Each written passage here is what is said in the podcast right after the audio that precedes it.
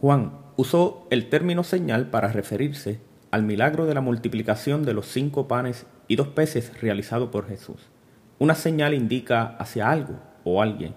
En este caso, la señal de la multiplicación de los cinco panes y dos peces apuntaban en dirección hacia Jesús, señalándolo como el verdadero pan de vida. ¿Qué quiso decir Jesús cuando afirmó ser el pan de vida? ¿Qué beneficio obrará en mí? Creer lo que él afirmó. Acompáñame al Evangelio de Juan, en el capítulo 6, y juntos estudiemos la palabra de Dios.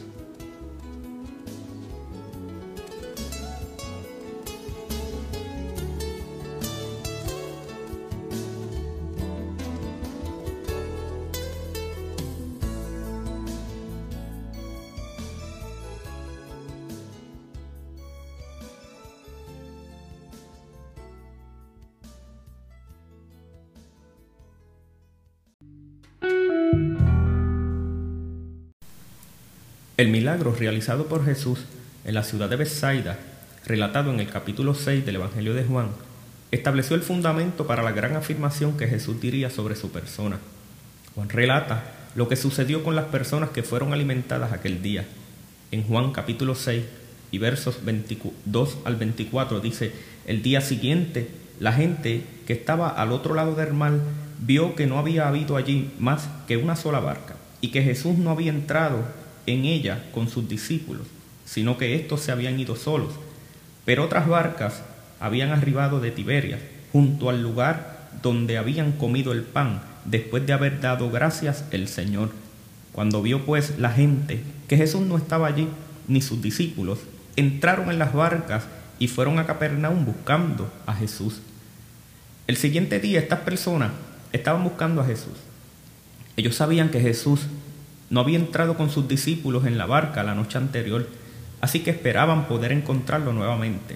Luego de realizar una búsqueda muy exhaustiva en Bethsaida, estas personas entendieron que Jesús se había ido de esa región, así que cruzando el mar llegaron a Capernaum buscándole.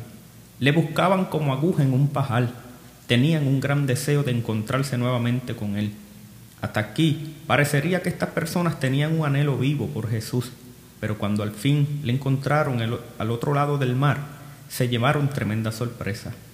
Dice en los versículos 26 al 27, respondió Jesús y les dijo, de cierto, de cierto os digo que me buscáis, no porque habéis visto las señales, sino porque comisteis el pan y os saciasteis.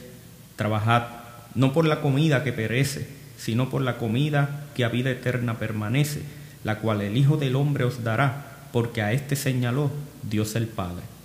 Jesús pudo discernir las motivaciones genuinas que movilizaron a aquellas personas a tomar una barca y cruzar al otro lado del mar buscándole. Él declara que le buscaban porque el día anterior se habían saciado de pan, cuando realizó la señal de la multiplicación de los panes. En sus mentes había solo un anhelo por satisfacer lo material, pero el verdadero propósito de aquella señal aún no lo habían percibido. Él les hizo una exhortación para esforzarse por aquello que es de valor eterno, lo cual solo Él les podía dar. ¿Por qué solo Él? Pedro dijo en Hechos capítulo 4 y verso 12, en ningún otro hay salvación, porque no hay otro nombre bajo el cielo dado a los hombres en que podamos ser salvos. Aparte de Jesucristo, amado amigo, no hay otro salvador, ni salvadora, ni mediador, ni mediadora entre Dios y los hombres ¿Por qué? Porque a este señaló Dios el Padre.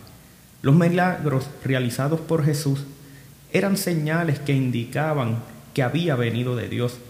Esto fue algo que también Nicodemo pudo comprender cuando aquella noche se acercó a Jesús diciéndole, sabemos que has venido de Dios, porque nadie puede hacer las señales que tú haces si no está Dios con él. Nicodemo lo comprendió, pero esta gente no. Veamos cuál fue su respuesta en los versos 30 y 31. Ellos le dijeron entonces, ¿qué señal pues haces tú para que veamos y te creamos? ¿Qué obra haces?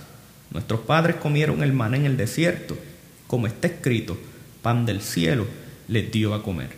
El día anterior pudieron ver cómo con solo cinco panes y dos pececillos Jesús alimentó una gran multitud. No fue que lo habían olvidado, sino que estaban disfrazando su verdadera motivación al buscarle aquel día. Ellos andaban buscando saciar nuevamente su estómago y le pidieron señal, precisamente aquella que confirmó que Dios estaba con Moisés cuando hizo descender maná en el desierto. En los versos 32 al 33 se nos dice lo que Jesús les respondió. De cierto, de cierto os digo, no os dio Moisés el pan del cielo, mas mi Padre os da el verdadero pan del cielo, porque el pan de Dios es aquel que descendió del cielo y da vida al mundo. El maná fue temporal, percedero y regional, pero el verdadero pan enviado del cielo, que es Jesucristo, es eterno, no perece y le da vida al mundo. La respuesta de estas personas cuando Jesús les indicó que tenía un pan eh, mayor que el que Moisés les había dado al pueblo en el desierto, la respuesta de ellos fue, danos siempre este pan. Hasta aquí se parece a la misma respuesta que la mujer samaritana eh, dio al Señor cuando le ofreció Jesús agua que salta para vida eterna. Ella le respondió, dame de esa agua para que no tenga yo que venir más a este pozo. Estas personas le dijeron, danos siempre de ese pan. Esto es una evidencia de la gran ceguera espiritual de estas personas, quienes aún no habían podido percibir hacia quién indicaba la señal del día anterior.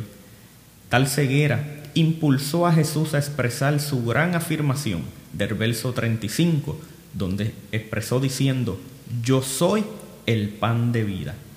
El hambre física, amado amigo, impulsa al ser humano a buscar el pan material. Trabaja, se esfuerza, se sacrifica, se moviliza, se fatiga para saciar su hambre física. Hay un hambre que es del alma. Hay un hambre que es espiritual. Esta hambre no se sacia con el pan material ni con el dinero. No se sacia con la fama ni los entretenimientos. Para esa hambre vino Jesús, el verdadero pan de vida. Al afirmar ser el pan de vida, Jesús indicó ser la provisión divina para un mundo hambriento. Creer en Jesús, amado amigo, te beneficiará siendo receptor de la vida eterna. Búscalo con profundo deseo, saciará tu alma de paz y gozo verdadero.